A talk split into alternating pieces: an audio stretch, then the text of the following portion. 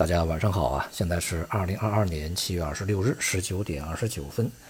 从市场看呢，今天股市啊是前天震荡反弹啊，幅度并不大。板块和行业呢，像房地产啊，一些科技股啊表现也不错啊。那么主要是呢，我们在昨天所讲的央行和一些商业银行组织，呃，一些基金啊，去收购一些这个烂尾楼项目。同时呢，阿里巴巴啊这样的一些比较大型的企业也会在香港啊这个。寻求呢双重主要上市啊，这样的一些信息啊，都对市场呢起到一定的支撑作用。似乎市场对这个信息的这个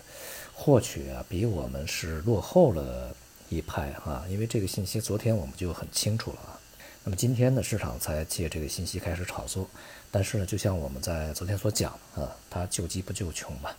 短期的一些波动啊，并不会改变长期的一个大趋势啊。所以说现在。呃，房地产市场的一个呃逆转、重新走强，目前看起来呢还不具备啊这样的一个条件。而与此同时呢，在盘面上我们可以看到啊，这个两市的成交量是萎缩的比较严重啊。今天呢只有八千多亿，而且呢是连续四五个交易日啊持续的这个萎缩，显示市场的交投意愿呢并不活跃。并且呢，主力资金在今天也是流出的啊。虽然说北向资金在今天是流入，但是主力资金整体是流出啊，已经是连续六个交易日这个持续流出，意味着目前水平呢，主力机构并不愿意去这个进行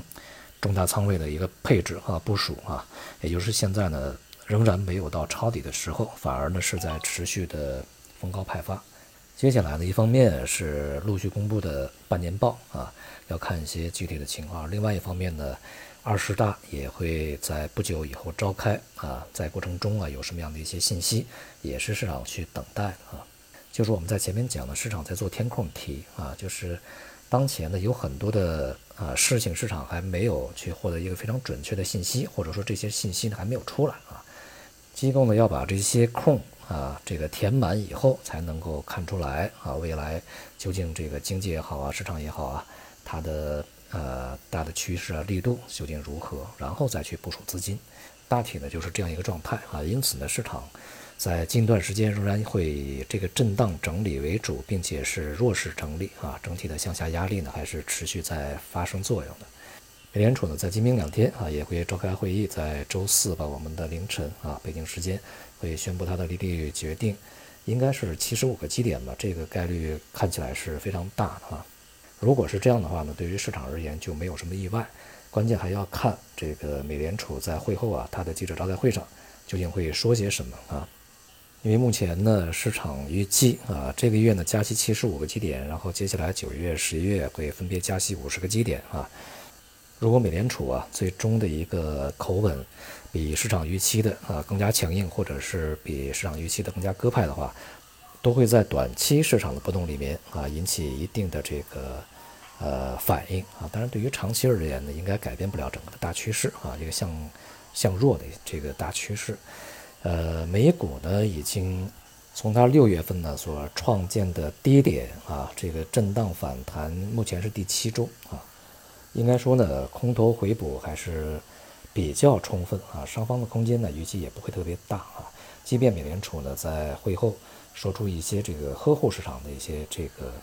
措辞啊表态啊，预计呢对于市场啊它的上行的支持也不会太过持久啊，呃有一周啊或者是一周多的时间啊可能就足够了。整体来讲呢，就是美股它目前呢在反弹啊。而 A 股呢已经反弹结束了，它有一个节奏上面的不同，但大体运行趋势是一致啊。在这个过程中呢，很有可能 A 股在未来的一段时间啊，反而呢可能会充当全球股市的一个领军者啊，因为毕竟在这一次疫情以后呢，中国的经济始终是领先于全球经济波动，所以呢，就类似于 A 股一样啊，这个美股也好，欧股也好，上方的空间也并不是特别大。整体来讲呢，市场啊，在未来的大逻辑没有改变啊，经济也好，通胀也好，政策也好啊，都是一个相对比较明确的一个方向和路径。无非呢，就是在过程中啊，波动的烈度有多大啊，持续的时间有多长，反弹啊、下跌啊，速度和幅度啊，究竟有什么差异而已。大的方向啊，目前看来还是比较肯定。而在这样的一个波动的状态下啊，这个市场呢仍然会呈现一个结构性的